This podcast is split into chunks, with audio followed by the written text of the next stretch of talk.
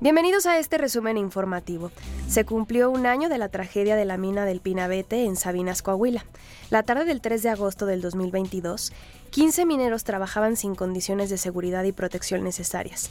Perforaron el techo de la galería de la mina, lo que provocó la entrada de agua a gran presión y ocasionó que quedaran atrapados. Familiares de Carlos Tomás Aranda, mexicano desaparecido en Canadá, solicitaron la intervención del presidente Andrés Manuel López Obrador y la canciller Alicia Bárcenas para que el gobierno de Justin Trudeau eleve el grado de esta búsqueda.